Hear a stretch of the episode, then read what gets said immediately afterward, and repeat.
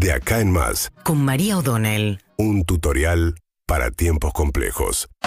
Bueno, viene una también de definiciones. El miércoles se va a conocer el número de inflación del mes de mayo. Esperanzado Sergio Massa y su equipo económico, lo ratificaba recién José Mendiguren, que es el secretario de producción, parte del equipo de Massa, cuando hablábamos con él, con que esperan un número que tenga algún grado de desaceleración de la inflación.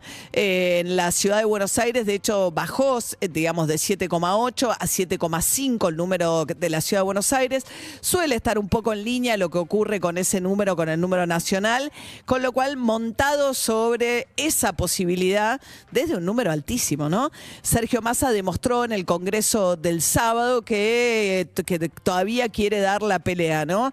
De manera más explícita, dijo, si hay paso, vamos a estar ahí. Antes, la semana pasada, la coalición de gobierno había llegado a un pico de máxima tensión, dado que eh, Sergio Massa amenazaba con renunciar al Ministerio de Economía en caso de que hubiese paso. Le había dicho hay que ordenar la política para ordenar la economía.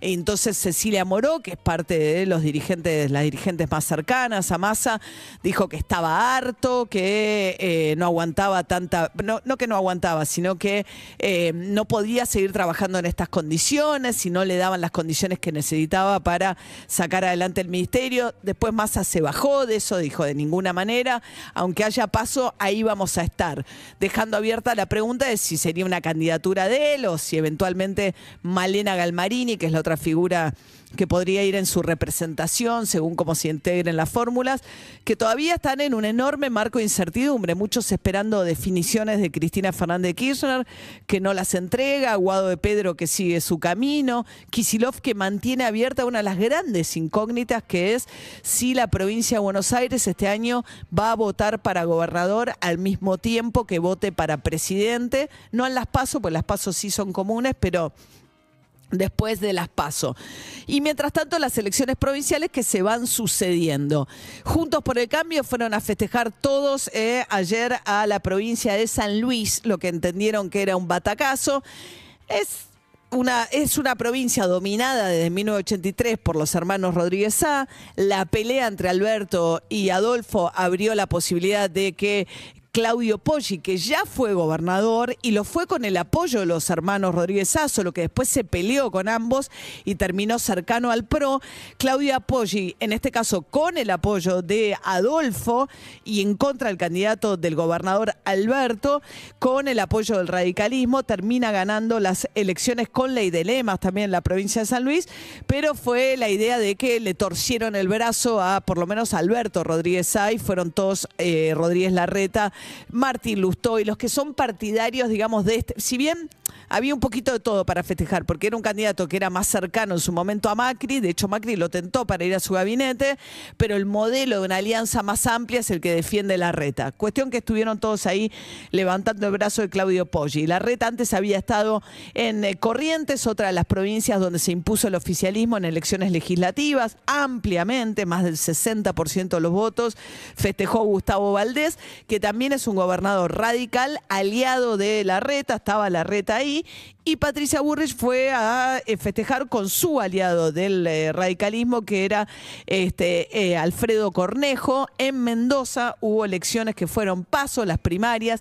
Le ganó al radical Luis Petri Cornejo y se impuso como el candidato más votado en las primarias de Mendoza. Lo más probable en Mendoza es que se retenga el poder del radicalismo. Es una provincia que siempre fue- tuvo en un tiempo mucho peso de los candidatos este, demócratas y eh, los gansos, le decían en Mendoza, y hace tiempo que la ala más conservadora del radicalismo es la que gobierna en la provincia de Mendoza. Cornejo ya fue gobernador, después Luis Suárez, y ahora volvería a Cornejo si es que ganan las elecciones.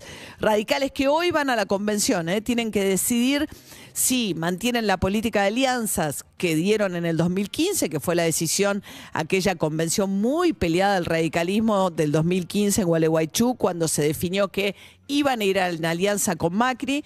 En aquel momento eh, decidieron que era la mejor apuesta del radicalismo. Después algunos quedaron frustrados con esa alianza con el PRO, entendiendo que se desperfilaba mucho al partido. Lo ha expresado así Ricardo Alfonsín, que es quizás el que lo dice con más claridad. Pero ahora la división es más que nada los que son más cercanos a la posición de la reta o más cercanos a la posición de Patricia Bullrich dentro del radicalismo.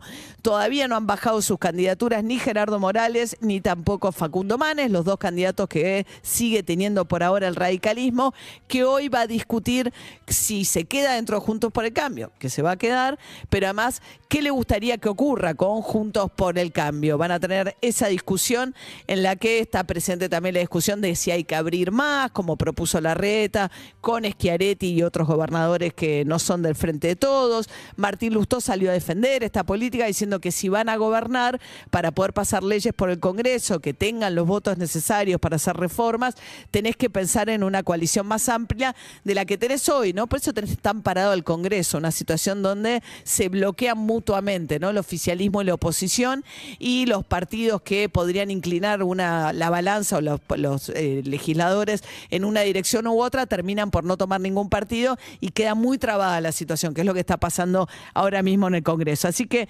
semana de definiciones, semana de conocer el índice de inflación, de convención radical y de ir viendo cómo se definen las candidaturas. Pues ya el 14, o sea, también esta semana hay que inscribir en la justicia electoral las alianzas electorales, qué partido van con quiénes. Y después quedan 10 días, cuenta regresiva, para la presentación final de los nombres de los candidatos. Síguenos en Instagram y Twitter. Arroba Urbana Play FM.